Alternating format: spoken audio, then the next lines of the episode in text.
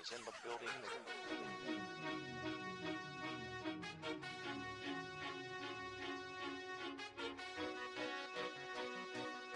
Fala, meus amigos do Hard Count. Aqui é Vicente Brasil. Estamos iniciando o nosso 18º episódio. Estamos quase chegando ao vigésimo episódio, galera. Somos verdadeiros guerreiros do podcast brasileiro aí, fazendo dos nossos recursos e, e do nosso tempo, né, que sobra, né, um pouquinho, construindo esse podcast aqui sobre um tema que a gente adora, que é futebol americano. E hoje estamos com os nossos colegas de sempre, Fábio Naldino e Ademir Júnior. Deminha, como é que você tá por aí, cara? Boa noite, Brasa. Boa noite, Bado. Tá meio animado aí você, hein, cara? Essa introdução aí Você gostou? cativou, cara. Gostei, cara. Ficou arrepiado? Cara, deu, deu aquele arrepio, cara. Não sei se é da. Se é devido à, à introdução do episódio ou se é reação da, da vacina do Covid, mas enfim, estamos aí, cara, preparado para mais um episódio e vamos que vamos. Muito bem. E bem lembrado, hein, Dema? Vamos puxar agora nosso Fi- Pfizerziado comentarista, Fábio Naldino, que tomou sua vacina na semana passada, né, né, Bado? Como é que você tá, cara? Alguma reação? Fala rapaziada, bom dia, boa tarde, boa noite a todos vocês, nossos ouvintes, brasa de minha. É, cara, primeira dose foi, né? Check. Então, reaçãozinha rápida ali, tive um pouquinho de dor de cabeça, um pouco de dor no local, mas por uma ótima causa, né? Então, agora esperando a segunda aí que vai levar um tempinho ainda, só lá em agosto. Mas estou me sinto bastante privilegiado por ter conseguido fazer parte disso aí e vamos torcer para que todo mundo consiga o mais rápido possível. Graças a Deus. E falando, e falando do episódio aí, né? Acho que é o nosso primeiro episódio mais interativo aí, com que o pessoal votou lá também para que a gente quisesse de tema, né? Então a gente preparou um material que achamos que ficou bem legal e vamos ver aí como é que desenvolve. Muito bem. E até a gente estava falando, né, que vamos manter essa interatividade com a galera. Hoje a gente faz esse, esse trabalho aqui que, que vocês desenvolveram, né, nossos editores, nossos produtores. E também vão, vão, vão ouvindo, vão tocando, vão tendo ideias por aí que a gente vai abrir a caixinha de sugestões lá de novo no nosso Instagram. E para começar, né, 18º episódio, quiz do Brasa com camisa número 18. E 18 tá meio falhada de camisa, viu, cara? Tem alguns caras ali muito, né, muito destaque, né, que a gente sabe quem, não vou nomear, e, e alguns caras ali que estão galgando, construindo carreira e tal, mas tem menos gente. Achei que achei que ia ter mais gente com o 18. A pergunta que eu vou fazer, eu vou fazer primeiro para Fábio Naldino. Este jogador, Bado, é, jogou em menos de três times. Jogou, então não joga mais. Não, Ah, jo- jogou ou joga. Jogou barra joga. Jogou barra joga. Vamos pensar, vamos pensar. Vou de Adriel Jeremiah Green. Cara, que nome bonito, né? AJ Green, que tá no Cardinals. Cardinals. Falaremos dele em breve, né? E Deminha, qual o seu palpite? Peyton Manning, Peyton. O irmão menos famoso da família Manning. exatamente, o menos vitorioso, né? Isso mesmo. Cara, e na prática acho que é mesmo, né? Não. Eles, os dois têm Não, os dois, dois, Super os dois né? ganharam dois. né? Ah, Dois. Pô, a justiça foi feita, né? Pelo amor de Deus. Imaginou o almoço de domingo, o Peyton ter que ouvir do Eli que ganhou menos? Já ter que ouvir ganho igual já é um pouco É. insatisfatório, né? É verdade, coitado. E engraçado, né? O Manning ter ganho só, entre aspas, né? Dois Super Bowl só. E beleza.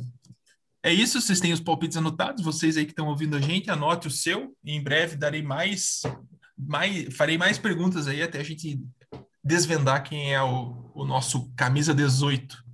E Deminha, temos quentinhas? Tem uma só pelo que eu vi, é isso? É, na verdade, a gente tem teve algumas trocas aí, algum, alguns jogadores assinando com alguns clubes, mas nada de muito relevante. E a notícia que bombou, né, que inclusive estourou hoje aí, uma entrevista que o Julio Jones é, deu para o Shannon Sharp na Fox americana, que ele afirmou que ele não queria jogar mais no Atlanta Falcons, né, que ele, que ele cansou pra, praticamente de ser perdedor e que ele quer vencer. Então ele quer buscar um espaço numa equipe, é, pelo menos que dispute algo, né? Então A gente até fez esse post, acho que dois dias atrás, lá no Instagram, falando disso, né? Que, que ele estava insatisfeito no Falcons e colocamos até, acho que se não me engano, seis equipes ali que poderiam ser um possível destino para ele, né? É, entre elas o Los Angeles Chargers, o Baltimore Ravens, o Indianapolis Colts, o 49ers, o, Packers e Patriots. 49ers, Packers e Patriots, né? Inclusive, acho que ainda tem mais alguns times que podem entrar nessa briga aí, sem analisar a questão de, de salary cap dos times e tudo mais, mas é, é uma situação assim que está cada vez mais certo de que o Julio Jones não vai jogar pelo, pelo Falcons e vamos ver quem é que, que era o fator diferencial né, no, naquele ataque do Falcons que quase todo ano aí atinge 4 mil jardas aéreas e tudo mais, se é a questão do Matt Ryan ser um bom quarterback ou do Julio Jones ter feito né, esses números atuando ao lado do Matt Ryan, ele carregando esse ataque, né? É uma questão que a gente vai ver agora nessa temporada, porque provavelmente os dois não vão mais juntos. É, eu acho que de fato ele não deve seguir no Falcons, né? Ele tá fazendo, bom, tá deixando isso mais claro possível, né? e o próprio Falcons já tinha dado a entender, né, jogado na roda ali dos times que tem interesse em trocá-lo. Só que eu acho que o Falcons está muito esperançoso quanto ao que ele vai conseguir é, em troca dele de, de pick de draft, né? Aparentemente eles queriam uma primeira no começo das conversas, agora estão falando uma segunda, mas eu acho muito difícil que eles consigam uma pick tão alta assim em retorno a ele, não pelo valor dele em si, né, mas sim pelo impacto que ele tem no, no, no salary cap, né? Então são 15,3 milhões para uma posição de receiver, é um valor alto. Poucos times têm esse espaço disponível para trazê-lo, né? É, exigiria muita reestruturação de contrato no elenco, ou algum time que tem esse espaço, como é o caso, por exemplo, do Patriots, né? Que também por isso entrou nessa discussão, né? É, essas seis equipes que o Demir comentou, de fato, são as que mais se repetem nos rumores, mas também surgiu o Raiders na conversa recentemente, né? Que também poderia ter interesse no Julio Jones. Então, é, eu acho que essa fala do Julio Jones, inclusive, de dizer que está fora e tal, é uma forma também dele forçar para que isso aconteça mesmo, né? E dizer para o Falcons, ó, oh, Falcons, é, por mais que vocês não consigam a pique que vocês estão buscando, eu quero sair. Então isso vai dar um senso de urgência maior para que, por mais que consiga um valor mais baixo, ou às vezes ele consiga ter uma influência também em dizer para onde ele quer ir, né? É, então, eu acho que é uma questão de tempo para que isso aconteça, né? Acho que é o tempo do Julio Jones do Falcons de fato acabou por vontade dele e por vontade do time também, né, aparentemente. E, e, vamos ver, no 49ers seria um spot muito interessante para ele, né? Um time bem competitivo já e que, que precisa de um grande nome de receiver para dar um passo a mais. Eles têm um belo terreno que é o George Kittle, né? Mas mas é, nos receivers eles têm mais o Brandon Ayuk, uns caras mais complementares que tiveram boas temporadas, mas longe de ser um, um receiver dominante como foi o Julio Jones. Muito bem, se aproximando do fim de uma era por lá, né? E, e engraçado, né? Essa montagem do elenco do, do Falcons. Quem que o Falcons pegou o Kyle Pitts, né? Então provavelmente seja o grande nome da franquia aí nos próximos anos mesmo, né? Já começando nessa possivelmente. É, e também existe o Calvin Ridley, que é o cara que também ah, foi o primeiro Calvin round, Ridley. né? Sim, sim, e, sim. e, também é bem promissor, né? Então também é uma forma deles darem um pouco mais de diluída no, no dinheiro deles pelo time, provavelmente, né? Senão ia ficar um negócio muito caro, né? É, nos receiving corps ali, daqui a pouco ter Kyle Pitts daqui uns anos para pagar, Calvin Ridley, Julio é. Jones, vai ficar muito, muito dinheiro num, num só setor, né? E vão ter que investir em QB aí nos próximos anos, daqui a pouco, né? Então, é, acho que tem que repaginar todo esse, essa, esse ataque de novo. É um ataque que perdeu um pouquinho da janela que ele tinha, né, para ganhar.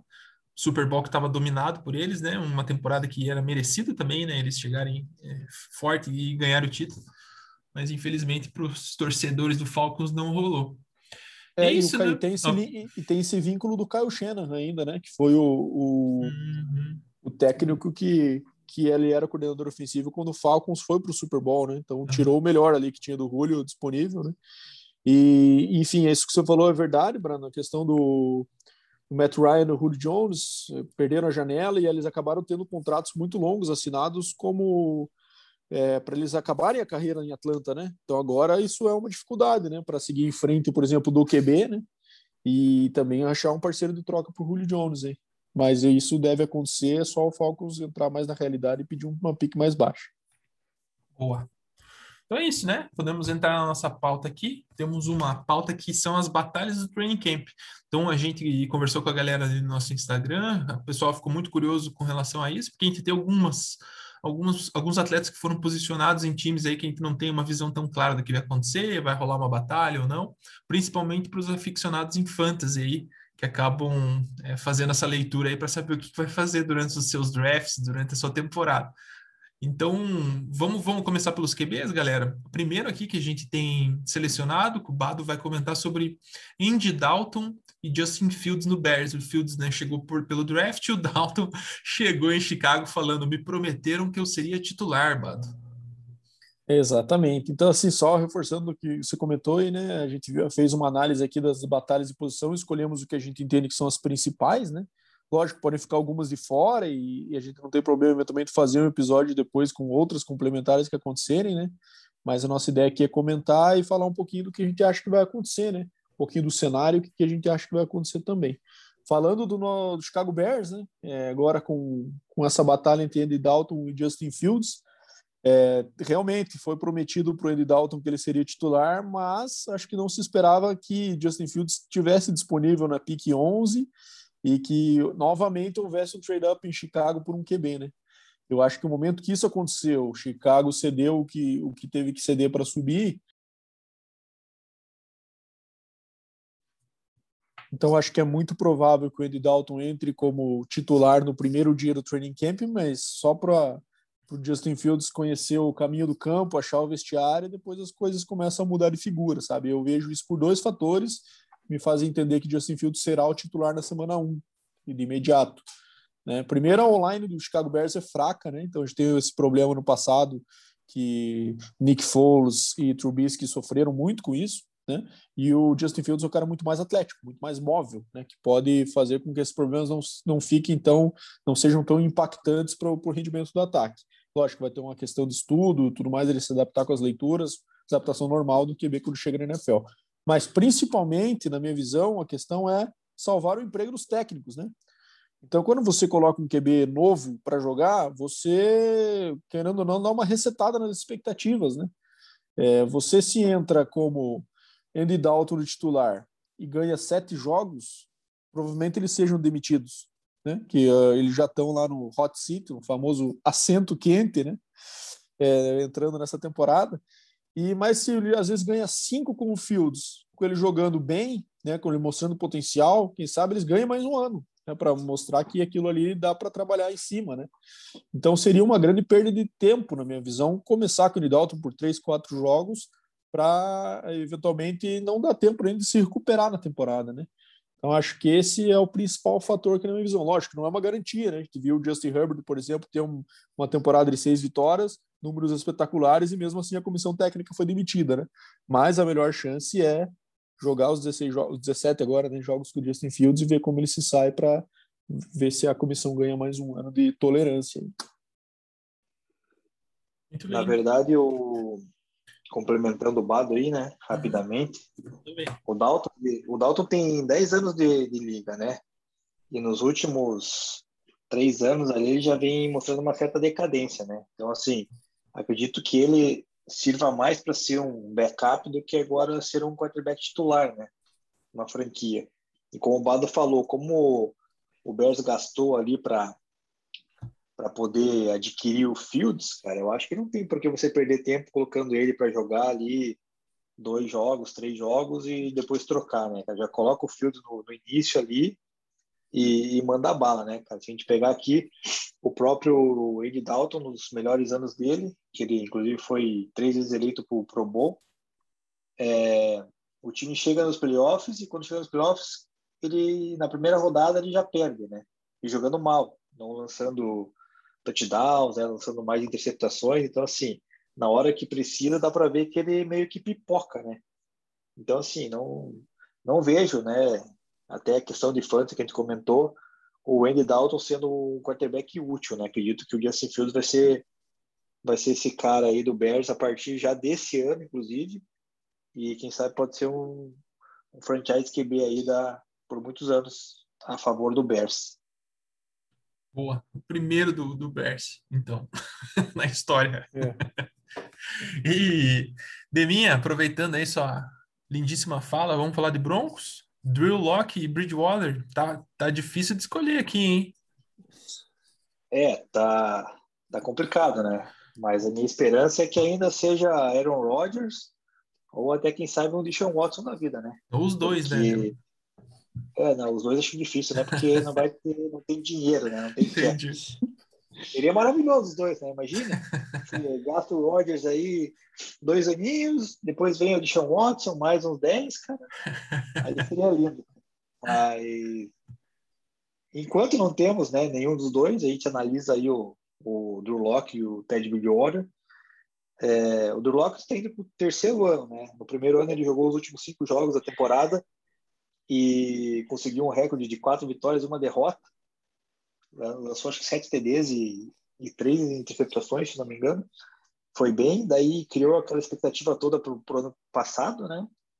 E daí, em 13 jogos que ele atuou, porque ele perdeu três lesionado, ele lançou 16 TDs e foi interceptado 15 vezes e teve o recorde de quatro vitórias e nove derrotas, né? Ou seja, muitas dessas derrotas é, poderiam ser evitadas se ele tivesse feito as melhores escolhas na hora de, de lançar a bola, né? Ele usualmente lança a bola na primeira opção que tem da do playbook, né? Ele não consegue fazer aquela leitura do campo, analisar quem está mais é, mais aberto, open field, nada. Ele vai na primeira e, e seja o que Deus quiser, né? O receiver que se vire, tá que se, que se vire para pegar a bola, porque senão vai ser uma, uma né? Tanto que mostra os números.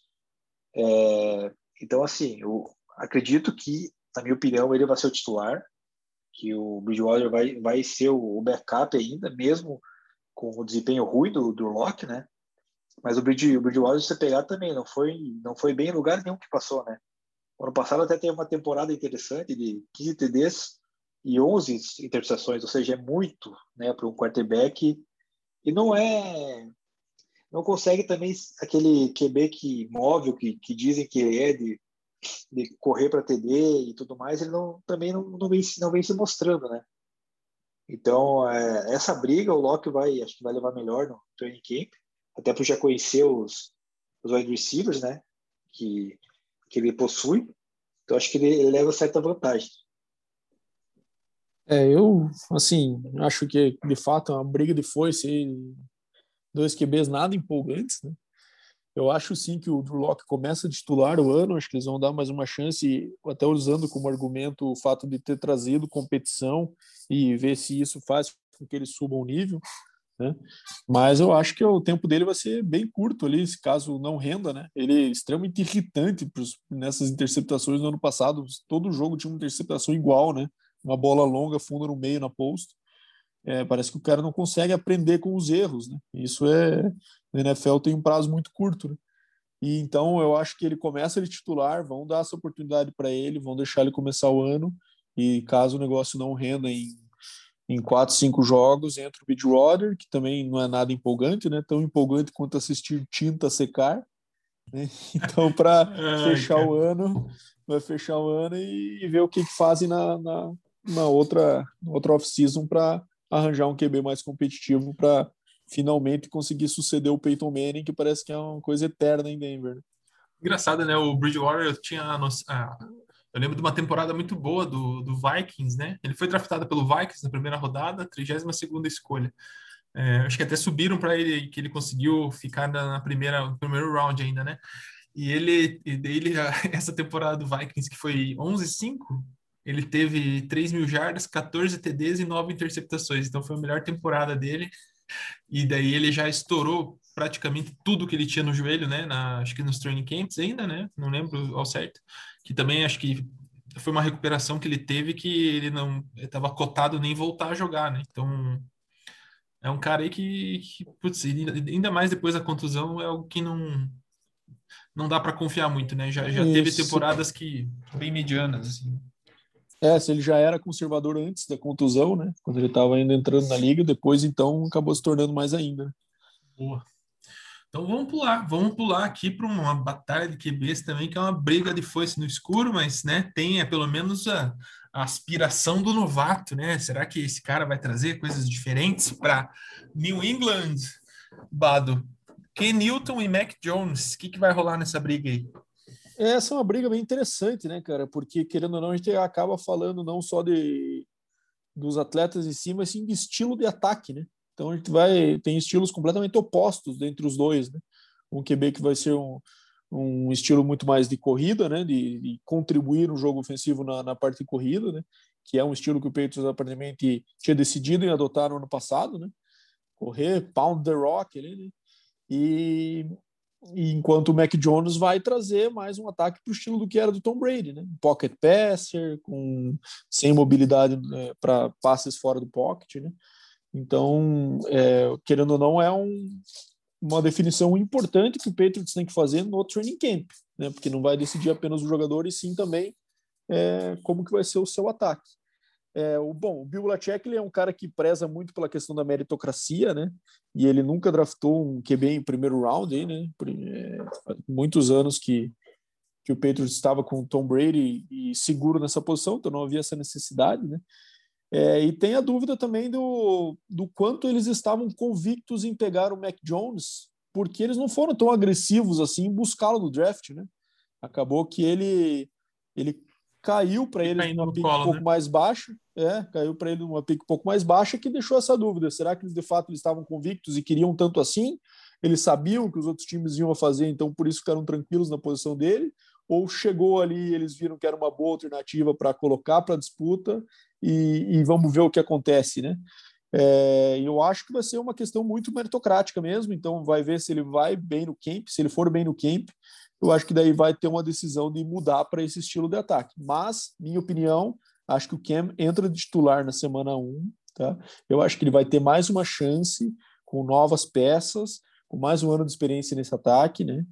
É, eu acho que eles decidiram partir por esse novo estilo de ataque depois do Brady e acho que eles vão dar mais uma chance para isso ainda. Tá?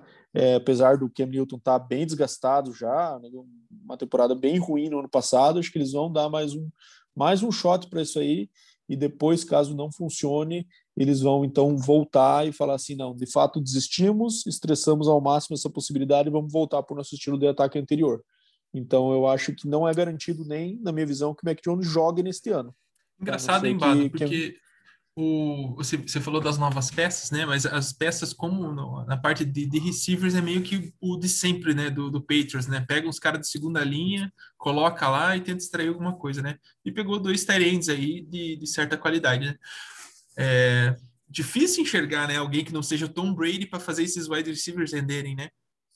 É, eu acho que até esses Tyrants, cara, podem ser um pouco de uma de tentativa de resgatar um pouco o Cam nesse ponto, sabe? Porque ele, naquela temporada mágica que ele teve lá no Panthers, ele usava muito os dois Tyrants, Greg né? Olsen, né? Que era, que era o Greg Olsen e o outro, eu esqueci o nome do segundo, né? Que era mais complementar, mas também era bastante utilizado, especial na Red Zone. Né? E os receivers também não eram, cara, muito, muito conhecidos assim, né? Aliás, conhecidos eram, mas não eram top na liga. Então, querendo ou não, um ataque semelhante, bem focado no jogo corrido, com Tyrants com válvulas de escape e receivers que são mais complementares, né? É, pode ser um, uma tentativa disso. Mas eu também vejo se ele tiver uma temporada terrível como essa, eles vão, vão fazer a transição para esse outro modelo de forma rápida. Muito bem. Então, o torcedor aí do New England Patriots, torçam para o Bill Belichick colocar o Mac Jones desde o começo dessa temporada. Porque o Ken Newton, cara, e nada é a mesma coisa. Ele já de temporadas ruins aí, as últimas. A dada ao fracasso, né, Diamant? Não, cara, veja bem, ele foi MVP em 2015, fez uma temporada maravilhosa, chegou no Super Bowl, apanhou que nem cachorro lá, né, cara? É, até me, me traz felicidade lembrar disso, né? Que foi o último momento de alegria que o Denver Broncos me proporcionou. Então, assim, é, cara, o Ken Newton já está em decadência, cara, né? Deu para ver pelo, pela temporada do ano passado dele, que ele mais correu do que lançou touchdown. É, ele estava num sistema de jogo que o Josh McDaniels aplicou quando foi treinador do Denver Broncos, né? Com o Tim Tebow, ou seja, aquele aquele sistema lá que o, que o Bado adora, né? Dual threat lá, do QB correndo e tal, que, cara, é uma merda, para falar a verdade. Então, assim, é, eu acho que o Mac Jones é o futuro do, do New England Patriots. E a gente citou o Julio Jones aí, se ele de fato, né, resolve chegar a New England, cara, seria um encaixe perfeito ali, né? Até pelo, pelo sistema de jogo, acho que o Julio Jones veio da Alabama, né? Óbvio, não jogou com o Mac Jones, mas esse sistema de Alabama parece um negócio meio como se fosse uma fábrica de carro, né, cara? O cara faz 20 anos está fazendo é um a mesma sistema, coisa. Então, né? Um processinho bem, bem, bem azeitado. É um processo que você vê na NFL dando certo ali, que os caras estão rendendo, os wide receivers, né? É, QB até nem tanto, aí a gente tem que esperar agora como é que vai, como é que vai ser com a questão lá do, do Tua e tal. Tem mais o. Tem mais um que eu esqueci o nome lá agora, Bado. Me ajude, cara. Você que é enciclopédia.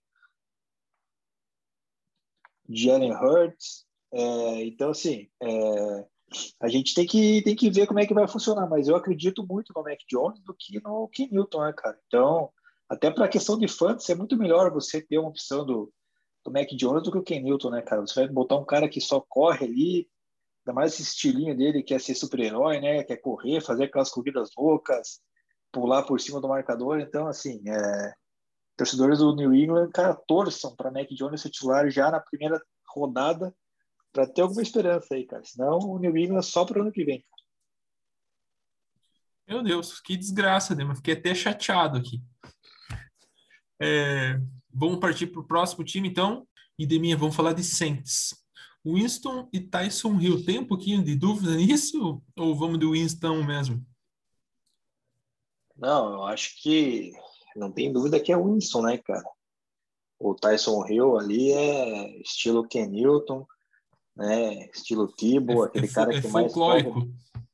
É, cara, aquele cara que mais corre do que do que lança bola, né, cara? Eu para ver o ano passado aí, teve teve uma, uma, um recorde de três vitórias e uma derrota, né? O ano passado quando o Brice machucou, sendo que uma das vitórias foi contra o, o Broncos, que jogou sem quarterback, ou seja, um jogo que não conta, né? E ele lançou quatro TDs e correu para oito, cara e lançou menos de mil jardas, cara, em, nesses jogos aí. Então, assim, cara, é muito pouco para um quarterback, né? Especialmente para fantasy, se for falar. Já por outro lado, o James Winston tem um pequeno problema, né, cara? Que ele lança muita interceptação, né? Ele teve várias, várias, várias temporadas dele com mais de 3 mil, 4 mil jardas. Inclusive, a última dele em Tampa foi de 5.109 jardas, cara. É, ou seja, ele passa bastante, lança TD, mas também lança muita pique, né? Esse é, o, é um problema dele. Mas dizia as más línguas que ele tinha um pequeno problema de visão que ele foi operado logo após que ele deixou tampa, né? Então, assim, a gente não pôde testar ele o ano passado para saber se de fato ele tinha essa miopia aí, astigmatismo, seja lá o que for, cara, que prejudicasse ele no, ao lançar a bola para um receiver, né? E encontrar o, o cornerback adversário, cara. Então acho que é um dá para ter uma chance com ele, né? Por esses números aí que, que eu acabei de falar, né? Tem muito muito passe, muito TD.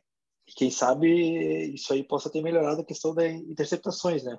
Eu acho que dá para ter uma confiança no James Winston aí do que no, no glorioso Tyson Hill. Roubado. Eu acho. Oi. Uma pergunta. O, o, o que, que é de errado com o Winston, né? Porque me parece que é um cara que, talvez com um ajuste fino, um técnico, uma comissão aí que, que possa potencializar ele, é um cara que dá para segurar, né? Porque diferente, por exemplo, do Bridgewater, você vê que é um cara que temporadas com mais de 5 mil jardas, 4 mil jardas, 3.500 jardas, temporadas com 28 TDs e 18 interceptações. É, Tampa sempre teve, teve ali seus receivers né, de qualidade né, durante essa, essa, esse período dele aí também, né, com o Mike Evans principalmente. É, e o que, que, que, você acha dele, cara? Porque para o fantasy ele acaba sendo bem, bem útil também, né? Então, mas como, como jogador, assim, de levar uma franquia a ter mais vitórias do que derrotas, chegar no playoff com chance de classificar, o que, que você acha que falta? É, proteção da bola, né, Bro? Eu acho que é assim, o Winston não, nunca se. O problema dele nunca foi braço, né? É um cara que faz lançamentos muito difíceis, muito arriscados, consegue encontrar janelas ali que poucos meios conseguem. Né? O grande problema dele é proteção, né? Muitas interceptações. Mas eu acho que justamente aí que entra o que você falou, comissão técnica, né? Se tem alguém que pode eventualmente consertar, é um guru de QB como é o Sean Payton. Né? Então, assim, é, ele está na oportunidade correta, melhor oportunidade que ele poderia ter, né? né disponível aí na liga para ele ter um ataque em que ele vá saber ler as progressões e ter um cara que vai editar o que ele tem que fazer de forma mais é, mais polida, né? Eu acho que no onde ele estava antes, onde ele encerrou a passagem dele em Tampa com o Bruce Arians, é um ataque muito agressivo, né? É um ataque que exige muito do QB ficar no pocket o máximo de tempo possível, fazer lançamentos longos, fazer lançamentos difíceis que é aquele orgulho do Bruce Arians que ele quer que o sistema dele prevaleça. O Champagne também é assim, mas eu acho que ele é mais adaptável, né? E o sistema dele é mais variado. Então, acho que é, até pelo pedigree que ele tem de ser uma primeira escolha geral, eu acho que com certeza ele entra como titular esse ano. Vai haver essa tentativa de tentar corrigi-lo, e caso a experiência seja um fracasso, aí sim o Taysom Hill entra como uma alternativa de titular. Mas eu acho que a ideia é manter a rotina que eles tinham de entrada do Taysom Hill é, homeopaticamente ali, né?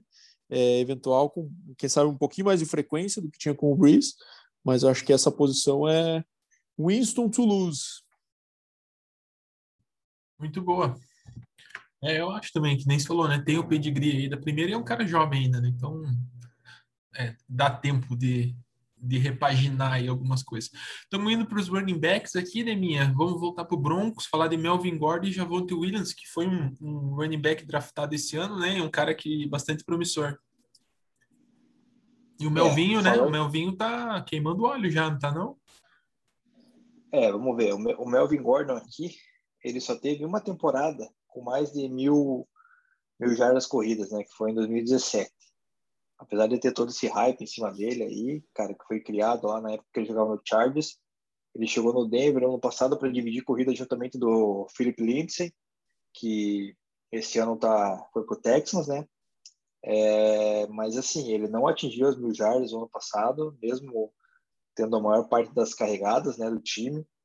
É, anotou nove TDs, é um número alto, né, se for considerar ao jogo corrido do Denver, que foi bem fraco no passado, inclusive com, com a linha ofensiva muito problemática que, que o Denver teve. E o Javonte Williams é um cara que se destacou né, lá em North Carolina, ao lado, fez um duo lá com o Michael Carter, né, que foi para o Jets, né, outro calor. E ele correu para 19 TDs no ano passado e 1.150 jardas, né? Tudo bem que é no college, mas é um cara aí, a gente vendo vídeo e e estatísticas deu para ver que é um cara que pode vir a se tornar uma peça fundamental no ataque, especialmente do Broncos, que tem vários nomes jovens ali no elenco de wide receiver, tight ends, né? Então, é, a gente comentou até um pouco antes de, de entrar no ar, até falei para o Bado que, na minha visão, o Melvin Gordon vai, vai carregar 70-30 aí nessa primeira temporada, e eu acredito que seja isso. Não, não acredito que eles vão já de cara splitar 50-50. Né? Então, para fantasy, o Melvin Gordon ainda, a meu ver, seria a melhor opção. Mas espero que futuramente o, o Javonte Williams consiga né, pegar essa posição aí e ser o running back do futuro aí, uma espécie de Terrell Davis, né? É, e tem mais um cara nessa equação que é o Mike Boone, né? Que veio do Vikings, né? Que, que, que era, um, era um reserva lá de luxo e acabou vindo para o Denver, mas eu acho que vai ser um cara que vai ser mais envolvido em special teams e aquele, aquela segurança ali para caso um deles se machuque, né? Ou talvez mas eu... terceiro running back ali só para aliás, para terceira descida e tal, né? Talvez Pode ser também. Eu acho que o, eu penso um pouquinho diferente. Acho que o Diavonte pode roubar carries desde o começo, sim. Acho que pode ser uma divisão mais 50-50. É, eu acho que ele tem uma vantagem, que ele é um cara mais, primeiro, mais jovem, né? Mais saudável, né? Do que entra o Melvin Gordon. Ah, isso é uma vantagem de tanto, tem... né? Agora a gente com 36 anos sabe que é, é, é bom, hein, ser mais jovem e ele tem um potencial de quebrar mais tackles. Eu vejo que o estilo dele é mais agressivo e, e a linha do Denver também está com um pouco de problemas aí, né, com, algum, com algumas contusões. A gente falou aí do Juan James aí na, na, nos últimos episódios e ele é um cara que pode, acho que ter mais vantagens em situações de tackles, de quebrar tackles com bloqueios não muito efetivos do que o do que o nosso querido Melvinho, que só jogou 16 jogos uma vez na carreira, né? Na temporada de Uma 2017. E justiça Depois ele sempre perdeu feita, quatro um a quatro jogos. justiça seja feita que o Deminha detonou o Melvinho, mas é que ele tem uma temporada de mil jardas, mas ele tem algumas temporadas de quase 500 jardas de passes recebidos, né? Ele sempre foi um cara muito ativo também no, no jogo aéreo, né? Então, ele sempre teve temporadas acima de mil jardas aí, somando tudo, e com, com um número de QB, de, de TDs relativamente alto, assim, né? 10, 12, 12, então, é, algumas temporadas aí sempre perto dos 10 TDs por ano aí. Inclusive ano passado.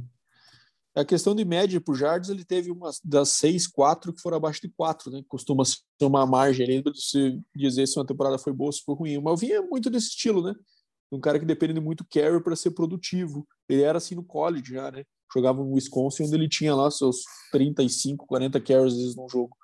Então, é, esse é o estilo dele e tá, obviamente, não vai não vai ajudando à medida que os anos vão passando, ele vai sentindo cada vez mais essa carga. É. Mas, mas é quase na média, né? 3.9, duas temporadas, 3.8, é um cara bem, bem honesto, bem, acho que de ótima qualidade, assim, né? Questão da Isso, idade, questão da, da contusão, né? Questão do. É só isso que, que deve se olhar, né? É, útil com certeza é. A questão é que ele de fato depende de ter mais alguém revezando com ele. Ele não vai conseguir carregar Uhum. todo o fardo sozinho. E me parece que encaixa bem, né? Você falando do estilo do, do Javonte aí, faz todo sentido junto com um cara como, que nem o Melvin Gordon, né? Sim. Vamos, vamos pular para o próximo aqui. Jaguars. Teve o, o James Robson, que foi super bem ano passado, né? Teoricamente, pri- principalmente no Fantasy, né? Eu sou um cara que assisti, vou confessar para vocês, não assisti nenhum jogo do Jaguars, eu acho. É, mas acompanhava pelos números pelo Fantasy, as estatísticas do James Robinson. Não sei ao certo ali é, se era questão mais de, de, de uso dele que fazia ele ter esses números, ou se ele foi de fato assim, diferente. Tem o Etienne chegando, né, com hype aí de, de primeira escolha. E o Carlos Hyde, o interminável aqui, Bado. Como é que você vê esse, esse backfield? É, eu acho que o Carlos Hyde vai ser um. um, é, como a gente estava falando, o Mike Boone, apesar do nome que ele já tem, vai ser um cara muito mais de insurance ali, né? De segurança para caso um deles se machuque. E assim, James Robinson teve uma temporada de 1.007 jardas corridas e 344 recebidas, né? Temporada muito boa aí, como ele é um cara que ele é undrafted free agent, né? Então não foi draftado, então de fato uma temporada de destaque para um cara jogando pelo primeiro ano na liga nessa situação, né? Mas, cara, aí você coloca algumas coisas na equação, né? Mudança de comissão técnica. O Urban Meyer era um cara que no seu ataque sempre privilegiou muito a questão da velocidade, né? Ter atletas muito bons, atletas muito rápidos. E eu acho que para mim isso resume muito do que vai acontecer, sabe? Velocidade, velocidade, velocidade. É, o Travis Etienne é um cara muito especial nesse aspecto, sabe? Eu acho que ele consegue fazer tudo que o James Robinson fez com muito mais skill set na questão de, de velocidade, sabe? Ele correu 4,31 no Ford, enquanto o James Robinson correu 4,64. Então são estilos bem diferentes de running backs, né? É, então eu imagino sim que vai ser uma batalha de training camp interessante. O James Robinson é um cara que só de estar na liga e ter conseguido se tornar titular na situação mostra o quão batalhador o cara é, né? Então vai brigar, não vai ser fácil, né? Mas é muito mais fácil para um time se livrar, seguir em frente de um undrafted free agent do que um running back do primeiro round, né? E uma coisa que a gente pode ter certeza é que o running back do primeiro round joga cedo, né? Os caras não ficam guardando ele por muito tempo para perder o prime da idade dele para fora, né? Então eu imagino sim que Travis Etienne entra como RB1 na semana 1, é, quem sabe dividindo carries, é, equalitariamente com, aí, com, com o James Robinson, mas ao longo da temporada e ao longo dos anos ele vai assumindo essa posição de, de ser o lead back de, de, do Jaguars. Na verdade, o, eu não entendi muito bem foi a, a contratação do Carlos Hyde, né? Achei que o um negócio meio esquisito. É, foi pré-draft, né, Demi? Às vezes os caras também foi. não pegaram daí... pra, sem, sem ter a certeza que iam draftar o Etienne ali, né? É, vai, às vezes não tem a certeza, né? Obviamente. Mas o, o que me assusta é assim, o, o fez uma temporada espetacular em 2019, né? Que teve mais de mil jardas corridas ali. E no ano passado, quando ele foi para o Seahawks, cara, ele praticamente sumiu, né, cara? Tudo bem que ele dividia a corrida com, com o Chris Carson lá, mas foi bem abaixo do que eu esperava. Tanto é que eu lembro que o ano passado eu até draftei o Carlos Hyde para o meu fantasy e foi uma tristeza, né, cara? Porque veio com esse hype todo em 2019, acabou não rendendo. É, obviamente agora vai ser o terceiro running back, né? Não, a gente não tem dúvida, porque a temporada que o James Robinson fez, como você falou, foi espetacular, ainda mais vindo de um cara que não foi draftado, né? Teve quase 1.500 jardas ali somadas, né? De corrida e, e, e recepção. É, e agora pegaram o Travis Etienne no draft. Eu, particularmente, né, todo mundo questionou se ele seria o melhor back do draft ou o Najee Harris. Para mim, sempre, minha primeira opção seria o Najee Harris, depois o Travis Etienne. Questão, acho que, de gosto, né, talvez da, da maneira que de ver como o, o Najee Harris corre como corre o, o Etienne. É, acredito que ele vá, não vá já logo de cara dividir corrida não, cara. Eu acho que James Robinson vai ser o cara que vai liderar aí a, as corridas, pelo menos com uma, uma média aí de perto de 20 carregadas, talvez, e, e daí o Etienne vai ter um pouco menos aí, cara. Acho que não vai se envolver tanto nesse primeiro ano, né? Vamos ver. Apesar que você citou toda a questão do Urban Meyer e, e, o sistema dele de ataque, da maneira dele jogar, mas eu acho que ele não pode desmerecer o, o James Robinson assim, cara, pela temporada que teve ano passado. Engraçado, né? O Carlos Hyde, ele, ele tinha teve um hypezinho em 2016, 2017, principalmente quando ele foi para o Browns, né? Ele tinha, tinha tido uma temporada legal no 49ers, quase mil jardas, totalizando, né? Somando passes e recepções e, e corridas terrestres aí, é, mais de mil jardas e oito touchdowns corridos. Então ele, ele foi para o Browns com, com, com um hypezinho e não, não desenvolveu. Brincando com o nome, ficou escondido, Bado. Ficou Carlinhos escondido. Isso aí. E próxima pauta aqui, acabamos. Não, tem mais aqui, ó. Tem mais running backs, Raiders, Josh, Josh Jacobs e Kenyon Drake de minha. Esse aqui até eu tava, a gente estava comentando antes do programa, né? O, o, Drake ele começou na temporada passada com um hype bem especial no Cardinals, né? Um, um ataque que o, que o Kyler Murray que bastante explosivo, era um cara que, que veio do, do Miami, né? Se não me engano, o Drake e veio com um hypezinho ali, principalmente no Fantasy, né? A galera draftando ele alto e tal, e daí passou um ano, não rendeu tanto quanto esperado, e foi para um time aí que tem um, um dos melhores running backs da liga, hein?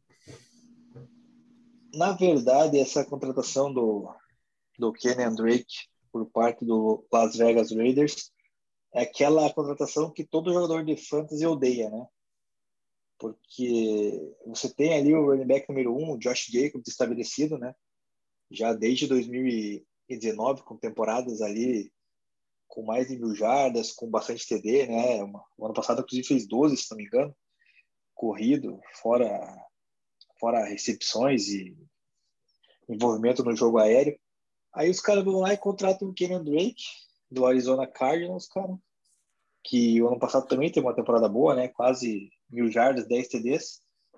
E aí eu acredito que já entra nesse ponto, os dois vão dividir, né? 50-50. Acho que vai ser um jogo corrido mais é, dividido do que costumava ser lá com quando só tinha o Josh Jacobs e o Devontae Booker lá e aquele outro Jaren Richards. Né? Então, assim, é, eu como jogador de fantasy, todo mundo vai não gostou, né? Dessa dessa tacada do Joe Gruden lá e do pessoal do, do Raiders, né? Mas talvez para o jogo corrido deles na temporada seja interessante, né? Porque vai ser uma maneira de tentar é, ganhar ganhar tempo no relógio, principalmente em partidas contra o Kansas City Chiefs, né? Que é o principal rival da divisão aí. Então é um jogo que você tem que controlar bem a posse de bola, relógio e tendo dois running backs, né? De de calibre igual o Josh Jacobs e Kenny Drake, apesar que o Drake tem um pouco de lesões aí, mas eu acho que eles conseguem dar conta do recado e, e talvez gastar o tempo bastante aí com bastante posse de bola. Então acho que eles vão, eles vão dividir 50-50, na minha opinião. É, essa, essa é uma, é uma disputa bem interessante mesmo, né? É isso que o Demir falou, acho que quem joga fantasy odeia esse tipo de contratação, mas eu não vejo como ele tirar carries do Josh Jacobs, sabe, cara? Assim, mais do que tirava o Devontae Booker no passado, por exemplo. Eu acho que é um cara que está no seu auge, tem um nível muito bom, dificilmente corre corridas negativas. Eu acho que para mim acaba se tornando muito mais um, um, uma opção de, de, segurança e um third down back ali, né? O Kenyon Drake chegando. mas não vejo como ele vai tirar, por exemplo, metade dos carries do Josh Jacobs. Pode ser que ele ganhe espaço ali, de eventualmente correr um 15-10, né? Digamos assim, dividindo as corridas. Isso para mim seria o máximo, assim. Eu acho que mesmo assim seria uma, uma grande besteira por parte do Raiders fazer isso. Porque eu acho que o Josh Jacobs é mais jovem, tem muito mais potencial e, e, e rende melhor do que o do que o Kenyon Drake. E mais fresco, né? O cara, dois anos, de, dois anos de, de NFL, o Drake entrou em 2016. Exatamente. Então eu, eu, eu entenderia dessa forma, como um clássico caso de third down back, no caso do Kenyon Drake. Boa. Ele teve, o, o, Drake, inclusive, teve algumas contusões, mas ele, ah, ele, ele perdeu um jogo no passado, né? Mas ele foi bem, né? Eu falei que ele não tinha rendido tanto, mas ele rendeu é, bem, sim. Ele, ele parece que se machuca mais. Ele parece que se machuca mais do que os jogos que ele perde, né? Ele tem é. três temporadas de 16, uma de 15, né? E duas de 14. Hum. Inclusive, Não, uma de 14. Me lembrei agora da bronca que eu levei de Thiago Taura, um grande ouvinte nosso aqui, aniversariante do dia de ontem, estamos falando no dia 24 aqui gravando. Parabéns, Taura, obrigado, nosso amigo aí, nosso ouvinte. E ele falou isso que a gente tem a mesma percepção do Keenan Allen. Depois eu fui ver lá e tava falando que ele era quebrado, não sei o quê. Ele, ele teve várias temporadas que ele fez os 16 jogos ali, acho que ele ficou é, quebrado mesmo só duas temporadas, assim, dentro do espectro de seis temporadas, mais ou menos. Então, às vezes a gente tem essa impressão dos jogadores, né? Engraçado. Os rótulos, né? É, os rótulos que a gente vai dando aí. Fica, fica o meu meia-culpa e o meu parabéns, Thiago Taura. Um grande abraço.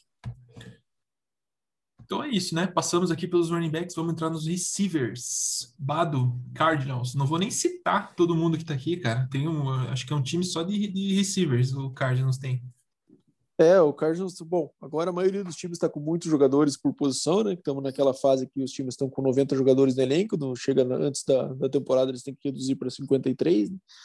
Então aqui a gente está falando do Cardinals, tem uma disputa interessante na parte dos receivers, né? Então já tinha o DeAndre Hopkins lá, que é um dos principais receivers da liga, então um cara bem estabelecido que ninguém vai mexer na, na, na produção dele, certamente mas daí contrataram a AJ Green, uma contratação eu entendo até que questionável, porque é um receiver de um estilo parecido com o do Andrew Hopkins, né? um cara mais possession, um cara maior, e que já demonstra sinais de decadência aí, né? A temporada, a última temporada dele no Cardinals, no Bengals foi assustadora, né? Mas também era uma situação que ele estava querendo sair de lá. E daí nós temos o Christian Kirk, que é um receiver bem promissor, tem uma temporada boa já em em 2020 e que dentre esses é o mais rápido, né? O cara que mais consegue bolas fundas, né? Aquela, aquelas jogadas mais verticais entre, dentre as opções que a gente tem.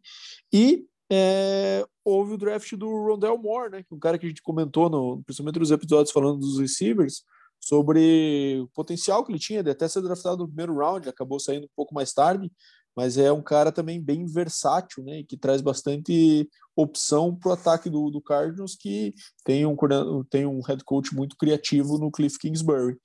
E, além disso, para fechar toda essa galera aí, nós temos o nosso amigo Larry Fitzgerald, que ainda não decidiu sobre seu futuro, né? É, tá demorando para se posicionar. Eu imagino que isso seja uma, um sinal que ele deva estar tá tendendo a se aposentar, né? É, ele sempre foi um cara de muita ética de trabalho na off-season e tudo mais, e não se posicionou ainda, está parecendo um pouco estranho. Mas eu entendo que mesmo que ele opte por retornar a jogar, acho que quem sabe sejam exploradas opções de troca diante desse, desse depth chart que o Cardinals tem. E não teria muito espaço para ele, né? É, para ele ser produtivo e contribuir certamente como ele gostaria num time que tem, que tem potencial para ir para os playoffs. Né? Então, é, imagino eu que uma, uma, uma situação de Andrew Hopkins estabelecido para o futuro, né? AJ Green, imagino que sejam aqueles casos de uma temporada, eventualmente, caso ele não renda, já sigam em frente. Christian Kirk é um cara que eles vão manter, porque tem bastante futuro, e o Rondell acho que vai esperar esse ano, deve jogar muito, e no ano que vem, provavelmente, ele começa a fazer parte de forma mais, mais frequente da, da titularidade, né? Porque esse ano ele entraria como quarto receiver aí. Então, lógico, vão ter umas trick plays, algumas coisas com ele ali, algumas jogadas desenhadas para ele, mas é alguém que imagino que seja mais para a temporada de 2022, imagino eu nesse desenho do Cardinals. Só pegando a relação do AJ Green, eu acho que ano passado ele teve uma temporada ruim, talvez ele coincidiu com a, lesão do Joe Burrow, né? Ele que ele, ele já veio na temporada do ano passado de lesão, né? Que ele, ele perdeu acho que nove jogos em 2019 retornou ano passado e daí acho que acho que interfere, né? Você pegar, você tinha um quarterback como o Joe Burrow ali, que poderia ser um cara que ia te fornecer bastante jarda, touchdown ali, ainda mais para um cara como o AJ Green, que há anos vem fazendo bons números na liga. É um cara bem, o AJ é um cara bem estável, né? E daí, claramente, é. a temporada, as temporadas dele a partir de 18 ali começaram. 19 ele não, não jogou nada, né? 18 ele começou a, a cair o rendimento. Final bem, turbu, final bem turbulento na carreira dele do Cincinnati, né? Questão do tag e tudo mais, que ele não queria, teve aquelas discussões, né? Uhum. E daí envolve a questão também da, do próprio treinador lá, acho que o Marvin Lewis, que foi, até foi demitido lá depois, né? Que após as temporadas chegava em playoff e não rendia, enfim, daí coincide com o Joe, Joe Burrow que machuca. Acho que isso aí afeta um pouco, né? Então, o Cardinals, para mim, está bem estabelecido com relação a Daniel Hopkins, o Christian Kirk e o AJ Green aí. Rondell Moore, Rondell Moore é, é rookie, né? Então, com certeza será o, o quarto receiver da rotação. E resta saber se Fitzgerald volta ou se vai ficar o, o Isabella, que foi bem ano passado. Né? Mas fica a briga entre esses dois aí para disputar a quinta vaga do elenco. Fora isso, não tem muito o que, que fazer, né? O, o Cardinals. Boa. O Green é aqueles caras, não sei vocês, mas é aqueles caras que você torce para ganhar um anel antes de encerrar a carreira, porque, pô, sete anos aí super consistentes na liga, um cara que foi top 3 aí durante todos esses anos, né? E entrando aqui no time de mais um top 3 receiver aqui, e acho que essa, essa, relação aqui tem tudo a ver né, com a possível saída do Julio Jones que o, que o Deminha trouxe no começo do programa, que é a, a situação do Falcons, né, Deman? É, exatamente. Eu, eu incluía na, nessa pauta aí o Falcons pela questão do Julio Jones ali, que está meio, meio claro que ele vai sair, né? Então, assim, o Falcons tem o Calvin Ridley, né, que agora passa a ser o wide receiver número um da, do time e precisa ajeitar o wide receiver 2 e 3, né? Então, ano passado, o, o próprio o Russell Gage, que eu, que eu citei ali, ele até teve bons números, né? Ele teve, acho que, quase 500 jardas, não, quase 800 jardas, perdão, e 4 TDs, ou seja, uma temporada que jogou ele, Ridley, Julio Jones, mais o Tyrande lá, o caramba, é, Hayden Hurst, né? E, então, assim, o, mais o Matt Ryan lançando. O Matt Ryan é um bom quarterback, também sempre chega perto de 4 mil jardas lançando todo ano. É, é um número marcante para o Gage já de cara ter um 800 jardas e 4 TDs, né? Então, acho que ele pode postular aí como sendo, sendo o segundo wide receiver desse time. Para quem interessar no fantasy ter um segundo wide receiver do Falcons, né? Porque o, o Calvin Ridley já é algo certo e despontando ali pela terceira opção, talvez o Christian Blake, né?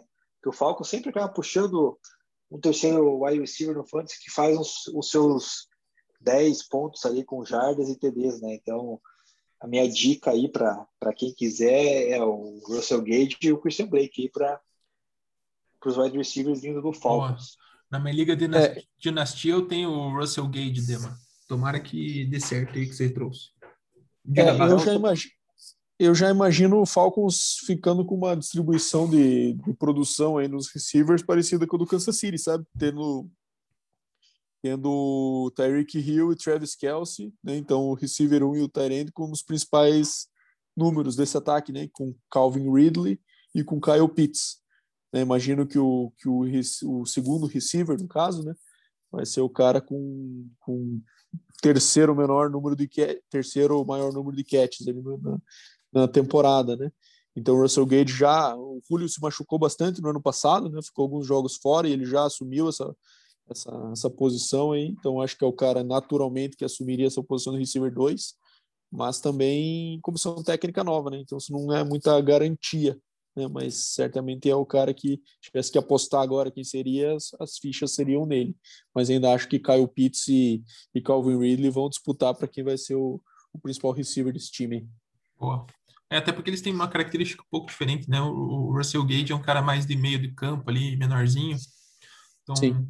Tem que encaixar, né? E nossa última, não, men não menos importante aqui, nossa última pauta aqui, nosso último time que vamos falar é do Giants. Para não falarem que a gente não fala do Giants, hein, Bado? Você, como ex-torcedor do Giants, quando era adolescente. Tem uma galera mesmo. de receivers também, cara.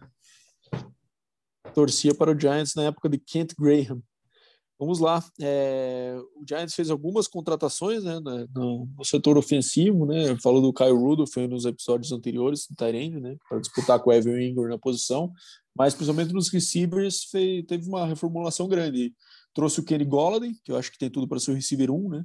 É John Ross, que é um, até o momento um bust do Bengals, né? Escolhido com a escolha 9 no draft e até agora não se firmou, nunca conseguiu ser titular no Bengals, né? Sterling Shepard, Darius Slayton, que eram os principais receivers até esse ano, né? Os principais alvos ali do nosso amigo Daniel Jones, e draftaram o Kadarius Stone no primeiro round, né? Então tem um bastante bastante jogador para pouca vaga nesse ataque. O que, que eu imagino vai acontecer? Kenny Golladay vai ser o receiver um disparado, né? É, acho que o Kadarius Stone vai ser o- um cara bastante utilizado desde já, com bastante versatilidade, foi escolhido querendo ou não no primeiro round, então com certeza vai ter produção para ele, jogada desenvolvida para ele ser bastante envolvido. E daí eu acho que vai ficar entre Sterling Shepard e Darius Slayton para ser esse terceiro receiver. E eu imagino que o que perca essa batalha possa ter uma troca aí para outro time, sabe? Darius Slayton, principalmente, é um cara que eu acho que o Sterling Shepard é mais talentoso, então pode ser que sobre para ele. É, sobre para o Slayton essa questão do elenco, apesar de ser o principal receiver do Daniel Jones no ano passado, né? É, acaba que pode sobrar para ele nesse elenco e ele explora o mercado e com alguma troca o Giants consiga alguma recompensa por isso. Então, e o John Ross também é um cara que acho que vai mais disputar para fazer o elenco, sabe? E também contribuir em special teams, jogo de retorno. Então, imagino que vai se dispor dessa forma o, o receiving corps do, do Giants. É, o grupo do, do Giants é bom, né, cara? Eu, particularmente, gosto do Shepard, do Slayton, que fez uma temporada espetacular o, junto do Daniel Jones, né? Nem esperava isso ano passado dele. E trouxeram o Golladay, né, cara? Que certamente vai ser o receiver número um do time. E o Ross, que a princípio seria o dois, né, cara? Mas eu já vou colocar ele como o terceiro na minha, na minha lista. E o Kedar Stone, cara, para mim assume a segunda posição nesse, nesse grupo de receivers, né? Então seria Golladay, Tony, Ross e Slayton, cara. Apesar de eu gostar bastante do Shepard, cara. Eu acho que, como teve a sintonia do Daniel Jones com o Slayton, cara, eu acho que fica mais fácil eles trocarem o Shepard do que o Slayton, viu, Bada? Mas, enfim, vamos ver o que, que o Giants vai fazer. Mas é um grupo bom de receivers. Agora resta a torcida do Giants e também quem tiver esses jogadores no Fantasy torcer bastante para o Daniel Jones conseguir se, se portar bem no pocket ali e não lançar tanta interceptação, né? Então, é, são jogadores de, de agrado para mim, para mim, principalmente os dois primeiros que eu citei ali, né? Boa. É, o, o Slayton, o Slayton, o Slayton, ele, ele teve uma primeira temporada muito boa, né? Que daí deu um hypezinho para a segunda, mas ele não, não conseguiu cumprir aí mais ou menos a, o, o hype que foi, que foi desenhado. Ele, teve, ele teve duas temporadas de números bem parecidos, né? Ele acabou, esperava-se um, um, uma, uma melhora, um, né? Uma evolução, ele acabou fazendo 740 na primeira e 751 na segunda. E com mais touchdowns na primeira, né? Isso, e, o, e, o, e o Shepard é um cara meio quebradão, né? Esse sim, de, de cinco temporadas, três ele jogou é, 12, 10 e 11 jogos. Então ele sempre tá meio baleadinho também, esse, o Sterling. E fechamos, né? Fechamos aqui nossa pauta. É, vamos vamos para a curiosidade do Badolas? Temos? Vamos lá, temos. Então, um fato interessante sobre um QB que todo mundo acho que tem uma certa simpatia, que tem um fato interessante, né? Nós temos três, é, três QBs na história da NFL que já ganharam de todas as 32 franquias, né? Drew Brees, Brett Favre, Peyton Manning e o Tom Brady pode se juntar a essa lista se o Buccaneers ganhar do Patriots nessa temporada.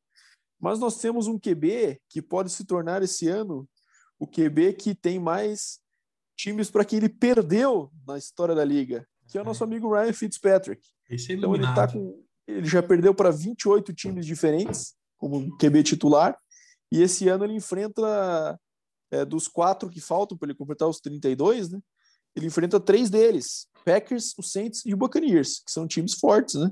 Uhum. Então, se ele perder esses três jogos, ele assume a liderança, se tornando o QB com mais derrotas para mais times diferentes na história da NFL. Que honra, hein? E daí só vai faltar o Lions para ele completar Ah, o circuito inteiro. Aí, aí é figurinha de ouro essa aí. Exatamente. Então vamos ver se isso acontece aí esse ano, né? Se ele vai conseguir quebrar esse recorde marcante na carreira de nosso amigo Fitzmagic. Tadinho. E ele é um cara que Ele- até debatendo. É, desculpa, Ademir, vou falar rapidinho. É um cara que estava debatendo que talvez num esqueminha melhor ali, no, no meio da carreira ali, tivesse um time mais ajeitadinho, poderia ter resultados melhores em playoffs aí, até chegando a algum lugar, né? E ele Pegou muita roubada, coitado. Pegou muito só roubada, né? E possivelmente esse seja o primeiro ano que ele, que ele cumpra a temporada aí, né? Com louvor. Não sei se é a primeira, mas há muito tempo, né? Que ele não, que ele sempre é o cara né, que começa, começa a cair o rendimento, trocam ele, ou até que nem ano passado, que não caiu o rendimento, o time estava bem e trocaram ele também.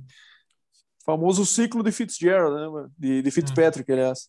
Hum. Você, ele joga um ano bem, como vindo substituir o titular, joga bem, os caras pagam ele, ele começa a jogar mal e é trocado de time. E assim foi no Bills, foi no Jets. É, então agora ele tem mais uma chance no Redskins, no, no Washington, aliás, né? perdão. É. Diga lá, Dema. Não, eu só ia comentar que se ele perder pro Lions, ele já merece ir pro Roda Fama, né? Roda fama invertido.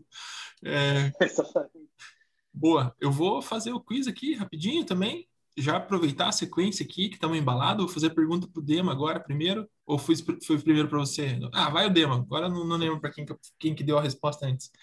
Este jogador jogou num time, ou joga num time que tem uma. é, jogou ou joga num time que tem camisa laranja. Continuou com o Peyton Manning, né, cara? Mantemos, mantemos. AJ Green? Você vai Vou manter, né? Mantém o AJ Green. Agora a terceira e derradeira. A camisa no college também era laranja. Ai, ai, ai. Peyton Manning, né? Peyton Manning, Peyton Manning, Peyton Manning. Óbvio. Peyton Manning. É, fui de Peyton Manning, cara, porque acho que até como, como uma uma homenagem também, né, do feito histórico. Às vezes a gente acaba puxando assim o que que esses caras fizeram, né? Talvez tenha gente nova aí que não viu ele jogar e não sabe a representatividade que esse cara tem, né? Hoje a gente fala que o Tom Brady é o melhor de todos os tempos, mas se o Manning tivesse ali mais ou menos o mesmo número de anéis de Brady, ele estaria um pouco em, em, em dúvida com relação a isso, assim, né? É um cara aí que tem super um monte de recordes ainda, né? Ele é o cara que tem mais passes para TD ainda, né? 55 TDs numa temporada. É um cara que foi MVP cinco vezes, 14 vezes aparições no Pro Bowl, é, mais temporadas com 4 mil jardas. Ele teve 14 temporadas com 4 mil jardas, mais jardas aéreas acumuladas numa única temporada. 5.477, mais passes para touchdown nesse mesmo ano. Então é um cara icônico aí. E é um cara que veio de uma família, né, do futebol americano mesmo, né? O pai dele, Art Manning, um destaque na sua época, né? Um cara que, embora nunca tenha ganho o Super Bowl, foi um cara marcante na carreira, né? Que levou os dois filhos aí, os três filhos, né, para o mundo do futebol americano também. É, Peyton e Eli com dois títulos do Super Bowl. Engraçado que o, o Manning, ele fez essa temporada incrível em Denver, né? Com o maior número de jardas, maior número de touchdowns da história, mas não foi a temporada que ele ganhou em Denver, né? A temporada que ele ganhou em Denver foi aquela que ele não esteve tão bem que a defesa acabou levando ele para o título, né? E eu vi aqui tá, na pesquisa com ele aqui que o filho do, do irmão mais velho, o irmão mais velho deles, né? O qual que é o nome dele? O Rand- Cooper Manning. Cooper, Cooper Manning. Tem o filho Art, que também já, já tá no high school aí, está sendo cotado em grandes universidades já. Então, que, que, que permaneça esse É legado próximo, da né? família Manning aí, que são pessoas super legais, né? Você, eu gosto muito do Peyton Manning, ele tem aquele programa que ele vai visitando os estádios com alguns torcedores, ele é muito divertido, assim, um cara engraçado, parece que ser, que ser um cara super do bem, assim, né? É o cara muito inteligente, né? E acho que isso leva ele em todos os planos aí, né? Seja na questão do humor, né? Na questão de agora ele tá fazendo uns trabalhos meio que de repórter. né? Bom, é um cara que redefiniu o conceito de ética de trabalho e preparação, né? Para ser um jogador da NFL, né? É um cara assim que tem um nível de estudo que jamais foi visto, o nível de preparação que ele chegava para os jogos jamais foi visto antes dele, né? Então, lógico, ele tem essas questões aí que você comentou, se a gente for comparar com o Brady, é meio injusto na questão dos títulos, né? Brady muito acima, mas também acho que vai muito do, do conjunto da obra, né? De e dos times que ele jogou, das comissões técnicas que ele passou, o Brady teve a oportunidade de ter uma estrutura muito mais estável ao seu redor, né? Mas é uma carreira muito celebrada aí, o cara Hall da Fama entre os melhores da história da posição e, e, alguém que merece ser sempre muito celebrado. Ele no college usava camisa laranja e era o número 16 no college, não 18, né? Então ele mudou quando, quando foi para a NFL, realmente. E aí, Deminha, vai falar com, com uma lágrima no olho de Peyton? Cara, eu até ia colocar a camiseta dele aqui para esse episódio, né, que era o 18 que eu tenho, mas eu acabei esquecendo de colocar. Mas é, a gente não esquece. Memória tá, fez... tá em dia, Dewi. Não, tá, tá tudo ótimo, né, cara? Estamos esquecendo até o que comeu no almoço. Mas, é, sim, fez essa temporada espetacular que você citou, né? Perdemos para o Seahawks na, na final, algo totalmente inesperado da maneira que foi, né? Que acho que foi 43 a 8, se não me engano, o placar do jogo. Foi algo meio surreal, assim, foi desanimador, ah, mas né? aí no, depois, na sequência, conseguimos bater o Carolina Panthers e conseguir o terceiro título, né?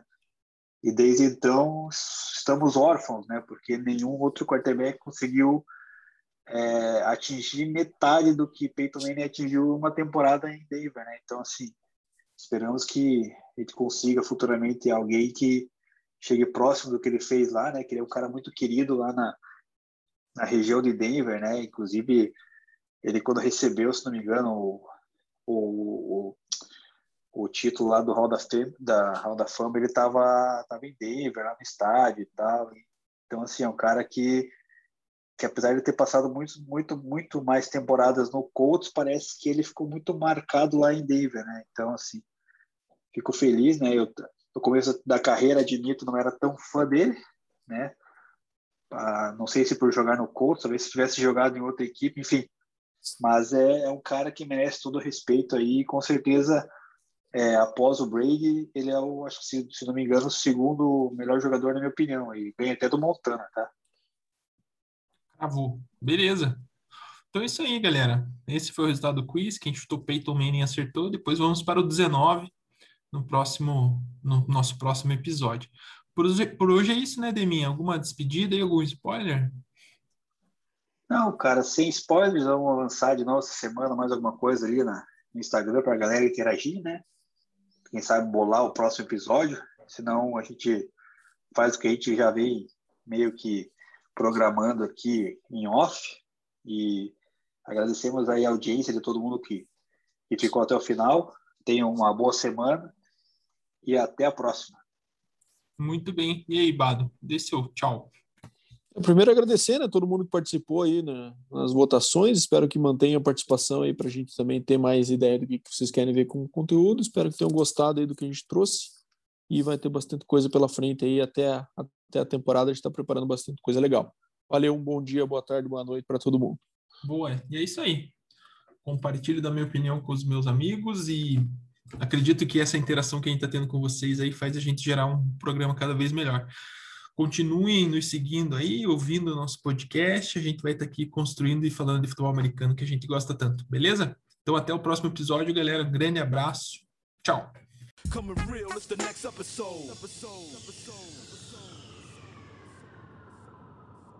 Hold